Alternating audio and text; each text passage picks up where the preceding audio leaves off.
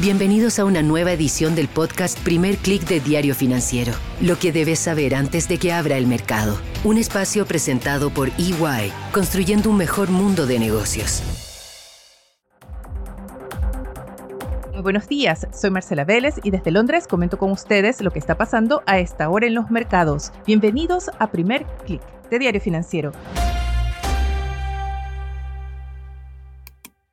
Muy buenos días, es viernes 17 de marzo, llegamos al final de la semana laboral y vaya qué semana hemos tenido en los mercados. Una semana marcada por los rescates a depositantes de bancos, por caídas increíbles en las acciones de instituciones como Credit Suisse, rumores de fusiones, de adquisiciones y una decisión de política monetaria clave.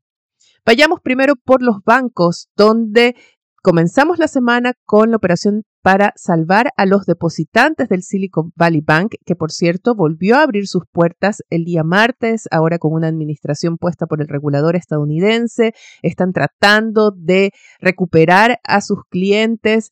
Tenemos en Europa a Credit Suisse, que también sufrió duramente esta semana. Las acciones del banco acumulan una caída de casi 29% en lo que va del año. Vimos una recuperación del banco tras el anuncio de un préstamo por 54 mil millones de dólares de parte del Banco Central Suizo, pero los problemas del banco no han terminado. Sus acciones siguen en terreno negativo. Hay reportes de que se está tratando una fusión entre UBS y Credit Suisse, una operación que sería rechazada por ambos bancos. Analistas consideran que el único futuro de Credit Suisse está en ser adquirido por algunos de sus competidores europeos y de seguro habrá mucha actividad de lobby, de reuniones durante el fin de semana. En Estados Unidos, por su parte, son los grandes bancos de Wall Street los que salen al rescate del First Republic Bank.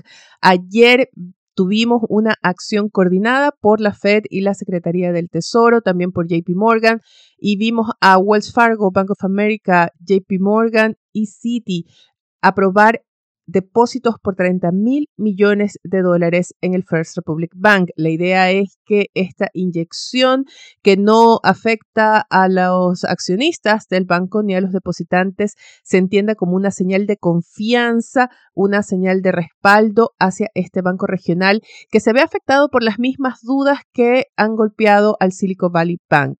¿Cuán viable es su negocio en un ambiente de tasas de interés altas, un ambiente de desaceleración. Y hay que decir que el negocio de este banco regional es distinto al del Silicon Valley Bank, que estaba muy concentrado en una sola industria, que por cierto, una industria que ha sido especialmente afectada por la menor liquidez del mercado. No es el caso del First Regional Bank, que tiene una base de clientes más diversificada, pero Tal como se había pronosticado, la caída del Banco Californiano va a afectar a los bancos regionales. Ha creado una crisis de confianza en estos bancos más pequeños en Estados Unidos. Inicialmente, la acción de estos cuatro grandes bancos de Wall Street de respaldar con depósitos, de poner su dinero en el First Republican Bank, ayudó a calmar la ansiedad de los mercados. Vimos que Wall Street cerró con un rally. Ayer los índices subieron más de 2%. Vimos el SP 500 de nuevo regresar al nivel casi de los 4.000 puntos. Pero, y es una señal muy importante, ese impulso se perdió tras el cierre del mercado. Al inicio de la sesión europea, que fue cuando me conecté a revisar los valores, la acción del First Republic Bank caía 18% en operaciones fuera de mercado. A esta hora ha recortado sus caídas, se mantiene sin embargo en terreno negativo, antes de la apertura pierde casi 5% y la pregunta es, ¿por qué? ¿Por qué el mercado no ve como suficiente esta acción de los bancos de Wall Street? Lo que esto está diciendo es que se espera que el banco requiera de un soporte mayor. Preocupa también los reportes de que los bancos han acudido en niveles récord a las líneas de liquidez especial abiertas por la Reserva Federal.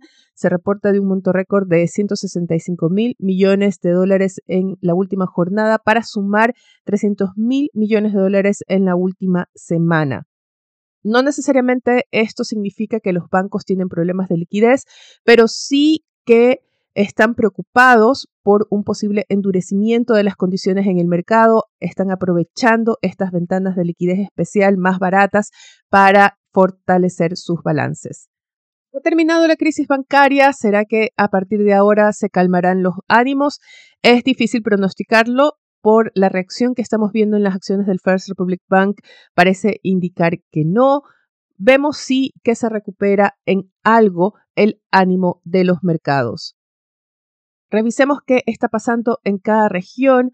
En Asia vimos un contagio de ese rally de Wall Street y el índice regional cierra con un alza de 1,46%. En Europa, el stock 600 sube ya 0,83%, se ha debilitado un poco desde su apertura y algo similar ha pasado con los futuros de Wall Street que avanzaban entre 0,2 y 0,3%, pero en este momento operan mixtos. El SP 500 está prácticamente plano, mientras el Nasdaq cae ligeramente en territorio negativo. Muy interesante lo que ha pasado esta semana es el comportamiento que han tenido los inversionistas respecto a sus activos refugio. Hemos visto un alza de más de 2% del oro, Hemos visto también una caída en las tasas de los rendimientos de los bonos soberanos. los bonos a 10 años se han vuelto a convertir en un activo refugio, pero el dólar, que servía hasta hace poco también como un espacio de seguridad para los inversionistas, más bien mantiene sus caídas. Hoy vemos el índice global de la divisa perder 0,37%. Podemos adelantar que va a ser una sesión positiva para las monedas latinoamericanas. No solo tenemos esa fuerte caída del dólar, vemos también un repunte de las materias primas. El petróleo sube 0,67% y el cobre avanza ya 2% en Londres. Hablemos ahora de política monetaria porque para que se hagan una idea de la gravedad de la crisis de confianza que está afectando a la industria bancaria, los problemas del sistema financiero, de los bancos, opacaron la decisión del Banco Central Europeo. Ayer vimos cómo el emisor de la eurozona dijo no, no voy a ceder ante la volatilidad en los mercados y voy a mantener el rumbo de mi ajuste monetario cumplió con el alza de 50 puntos base que llevó la tasa de referencia a 3,5%. Christine Lagarde, la presidenta del BCE, sí trató de calmar los ánimos de los mercados, asegurando que el emisor de la eurozona tiene suficientes herramientas para contener un mayor deterioro del sistema financiero. La pregunta es si la Reserva Federal seguirá el mismo libreto, si hasta que tenga su reunión la próxima semana las condiciones se habrán calmado lo suficiente para que mantenga sus planes de ajuste monetario, su guion en la lucha contra la inflación. Y ayer vimos nuevos datos que apuntan a esa dirección. El reporte semanal de subsidios por desempleo arrojó una caída inesperada no solo eso, fue la mayor caída para el reporte en una semana desde julio pasado, dando cuenta de que se mantienen las presiones en el mercado laboral.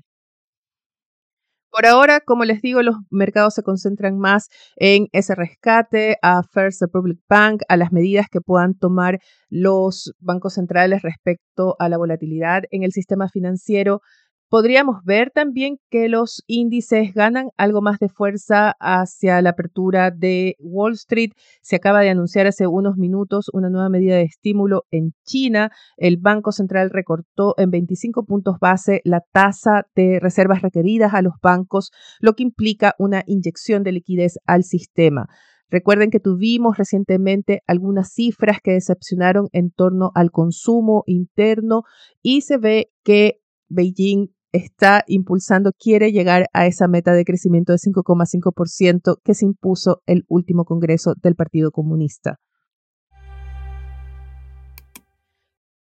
Saliendo del sistema financiero, China también ocupa los titulares esta mañana con reportes de que el presidente Xi Jinping se alista a visitar Moscú la próxima semana, una muestra que se entiende de apoyo a Rusia en su campaña contra Ucrania.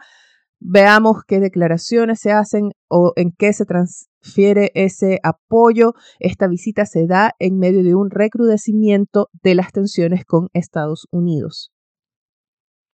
También en política, no en geopolítica, pero en temas de políticas públicas, hay que seguir lo que está pasando en Francia. Anoche tuvimos violentas protestas, choque de manifestantes con la policía, después de que el presidente Emmanuel Macron sorprendiera con la decisión de hacer un bypass al Parlamento y aprobar a través de decreto un alza de la edad de jubilación.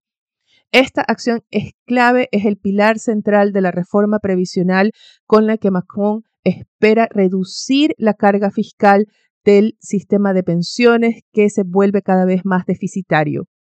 Francia tiene un sistema de reparto, al mismo tiempo tiene una población que trabaja legalmente hasta los 62 años y que cada vez tiene una mayor expectativa de vida.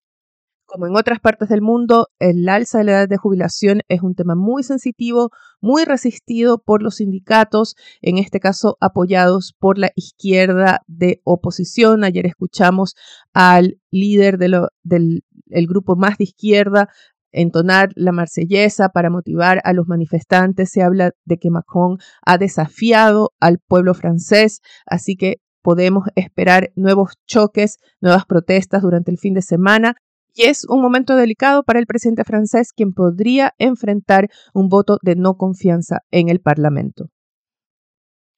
Revisemos qué tenemos en agenda para hoy. Tendremos más datos de la eurozona que publica la lectura final de su índice de inflación. También tendremos nuevas cifras de Estados Unidos. Veremos el índice de producción industrial, de manufacturas y muy importante los datos preliminares del índice de confianza de los consumidores en marzo.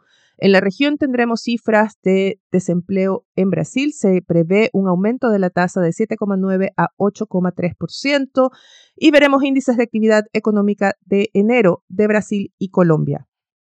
Quiero revisar ahora con ustedes la portada de Diario Financiero que titula su última edición de esta semana con la operación del grupo Luxig en Paraguay.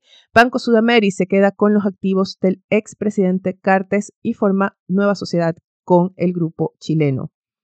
Otro titular destaca la reunión del Consejo de Estabilidad Financiera que está monitoreando los mercados de Estados Unidos y Suiza por un eventual impacto de la crisis de los bancos en el sistema financiero local. En la misma línea, otro titular recoge la declaración del banco BCI que asegura solidez y buenos niveles de capital de su banco en Estados Unidos tras el informe de JP Morgan. Desde DF Sud el titular destaca que JetSmart firma un acuerdo para comprar la línea Low Cost Ultra Air y expandir su operación en Colombia. Con esto me despido por ahora, invitando a los que sean actualizados de las noticias del día y más, visitando nuestro sitio web de f.cl. Y sigan atentos a las noticias de negocios de Latinoamérica a través de nuestro portal dfsud.com. No olviden que pueden escribirme con sus ideas, comentarios, sugerencias a mi cuenta de Twitter arroba Marcela Vélez o a mi correo electrónico mveles arroba Y ahora les pido un favor especial. Denos su calificación en cualquiera sea la plataforma que estén escuchando este podcast. Aún mejor si dejan algún comentario. Aparentemente eso nos ayuda a que más gente nos encuentre. Con esto me despido por ahora. Les deseo que tengan un buen fin de semana. Nosotros nos reencontramos el lunes. Esto fue el podcast Primer Click de Diario Financiero. Lo que debes saber antes de que abra el mercado. Un espacio presentado por EY, construyendo un mejor mundo de negocios.